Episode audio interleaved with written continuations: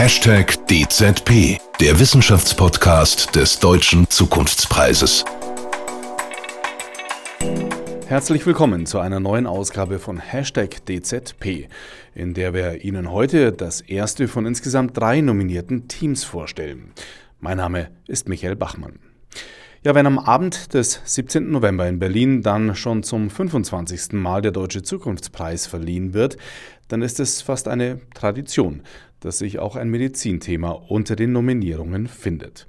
Ob innovative Lösungen im Bereich der Wirkstoffforschung oder Hightech für diagnostische Verfahren, immer wieder erlebten wir in den letzten Jahren Nominierte und zum Teil auch Gewinner, deren Innovationen Weltspitze waren und sind. Und so verhält es sich auch mit einem neuen CT-Verfahren, mit dem Team 1 die Jury überzeugen konnte. Und vorstellen wird es uns dessen Sprecher.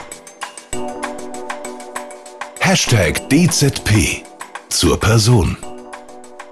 Professor Thomas Flohr ist beim Deutschen Zukunftspreis kein Unbekannter. Schon 2002 stand er im Finale der besten drei. Bereits damals ging es um einen neuen Computertomographieansatz. Inzwischen ist in diesem Bereich viel passiert. Thomas Flohr gehört immer noch zu den besten CT-Forschern des Landes. Gemeinsam mit seinem Team, den diesjährigen Mitnominierten Dr. Björn Kreisler und Dr. Stefan Ulzheimer, arbeitet er bei Siemens Healthineers in Forchheim. Außerdem lehrt er an der Universität Tübingen als außerplanmäßiger Professor medizinische Physik. Herr Professor Flor, Sie sind für den Deutschen Zukunftspreis 2021 nominiert worden, weil Sie und Ihr Team eine völlig neue Generation an CTs entwickelt haben. Was genau ist das Neue? Unser neues CT basiert auf einem völlig neu entwickelten Detektor für Röntgenstrahlen.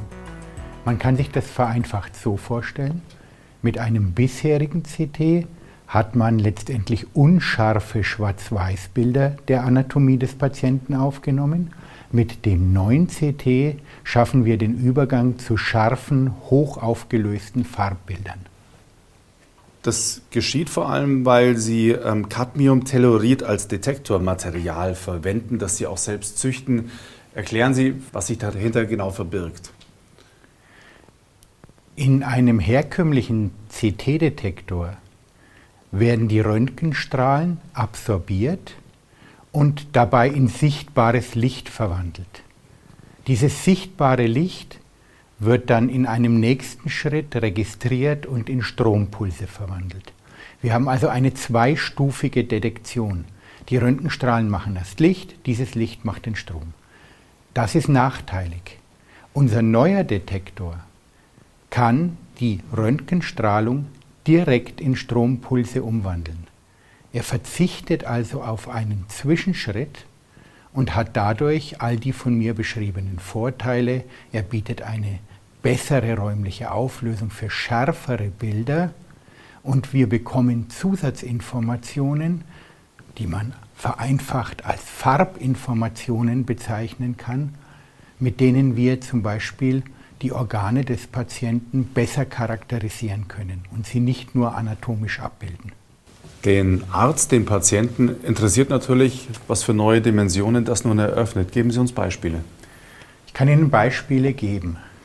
Mit unserem neuen Computertomographen glauben wir, dass wir Krankheiten besser und auch früher diagnostizieren können und manchen Patienten andere zusätzliche Untersuchungen ersparen können. Ein Beispiel ist die CT-Untersuchung des Herzens, der Herzkranzgefäße. Viele Patienten haben Engstellen in den Herzkranzgefäßen, die auch behandelt werden müssen.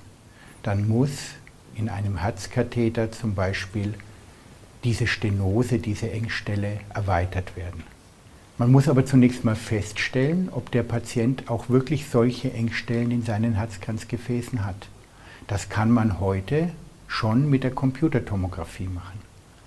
Allerdings haben viele dieser Patienten auch zusätzlich Verkalkungen in den Herzkranzgefäßen. Diese Verkalkungen verringern nicht unbedingt das Lumen der Gefäße.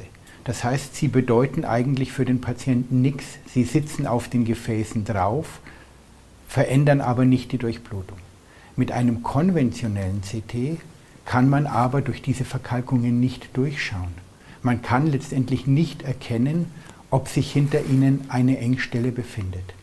Das heißt, solche Patienten, die müssen rein zur Untersuchung, ob ihre Herzkranzgefäße durchlässig sind, in die invasive Herzkatheteruntersuchung gehen.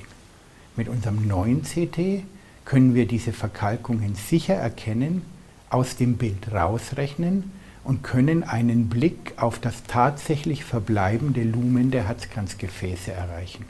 Wir können also Patienten in diesem Fall den Gang zum invasiven Herzkatheter ersparen. Und auch im Zusammenhang mit Covid-19 scheinen sich einige Verbesserungen bzw. Möglichkeiten zu ergeben, die es bisher nicht gab. Ja, es gibt ja viele Patienten, die auch nach einer überstandenen Covid-Infektion, wenn sie also eigentlich schon geheilt sind, noch Veränderungen in ihrer Lunge aufweisen. Wir können nun solche Patienten untersuchen und einerseits die anatomischen Veränderungen der Lunge darstellen. Das sind meistens Verdichtungen des Lungengewebes. Wir können aber auch sagen, was diese Veränderungen zum Beispiel für die Lungendurchblutung bedeuten. Wir können zeigen, wenn an bestimmten Stellen der Lunge keine Durchblutung mehr stattfindet, diese Bereiche dann auch nicht mehr am Gasaustausch teilnehmen und für den Patienten wirklich ein Lungenschaden entstanden ist. Und wir hoffen, dass mit diesen Zusatzinformationen sich solche Krankheiten auch in Zukunft besser verstehen und besser behandeln lassen. Sie hatten vorhin schon angesprochen, dass Patienten entlastet werden können, weil vielleicht mühsame Herzkatheteruntersuchungen unterbleiben können mit, mit ihrem Verfahren. Ähm, es gibt noch eine andere Dimension, nämlich überhaupt die Belastung von Röntgenstrahlen, die minimiert werden kann. Ja, heute zögert man ja bei der CT-Untersuchung bestimmter Patientengruppen, zum Beispiel junger Menschen, genau wegen der Strahlenbelastung. Mit unserem neuen CT können wir nun qualitativ hochwertige, schärfere Bilder erreichen und das noch bei um 40 Prozent reduzierter Strahlendosis. Wir glauben, dass wir so das Anwendungsspektrum der CT deutlich erweitern können, auch auf Patienten, bei denen man bisher skeptisch war bezüglich CT-Untersuchungen. Ihre Innovation, Ihre Technologie ist damit noch nicht am Ende. Es wird gerade an neuen Kontrastmitteln gearbeitet, mhm. erforscht. Was verbirgt sich dahinter genau? Ja, das neue CT liefert ja neue farbige Daten mit Zusatzinformationen, mit denen man zum Beispiel chemische Zusammensetzungen der Organe darstellen kann oder auch die Durchblutung darstellen kann. Wir arbeiten jetzt mit einem führenden deutschen Kontrastmittelhersteller zusammen um ein neues Kontrastmittel für die Computertomographie zu entwickeln, das speziell auf die Eigenschaften unseres neuen quantenzählenden Detektors hin optimiert ist und uns auch da neue Erkenntnisse bei der Untersuchung von Patienten bringen wird.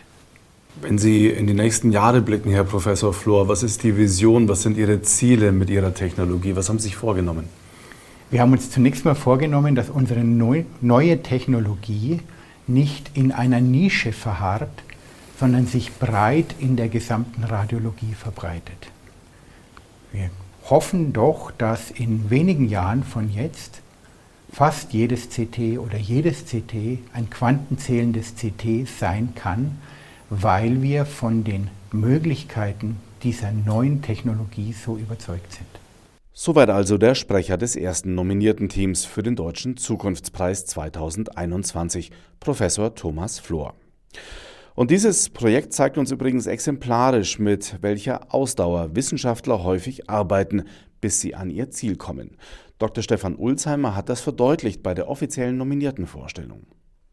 Wir sind lang dran an diesem, an diesem Thema. Von der Grundlagenforschung haben wir einen langen Weg hinter uns gelassen. Äh, Startgrundlagenforschung war vor knapp 20 Jahren, im Jahr 2002, über die ersten Bilder im Labor, knapp zehn Jahre später, über die ersten Prototypen, äh, erste Generation Prototypen, die wir installiert haben bei klinischen Partnern im Jahr 2014 und 2015, bis zur ähm, äh, nächsten Generation Prototypen im letzten Jahr installiert und jetzt stehen wir kurz vor der Markteinführung eines Produktes und wir haben uns zum Ziel gesetzt, bis zum Ende des Kalenderjahres 30 Systeme zu verkaufen und zu installieren.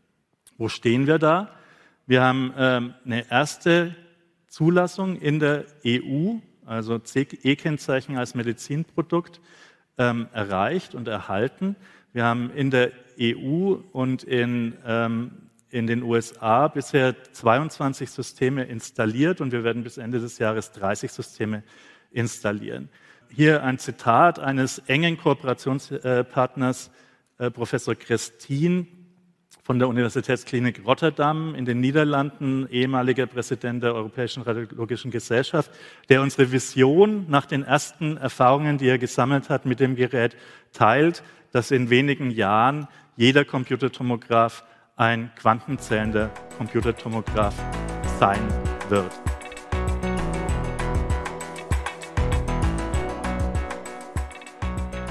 Im nächsten Hashtag DZP Podcast stellen wir Ihnen dann das zweite Team vor, das aus Löwenzahn Gummi herstellt.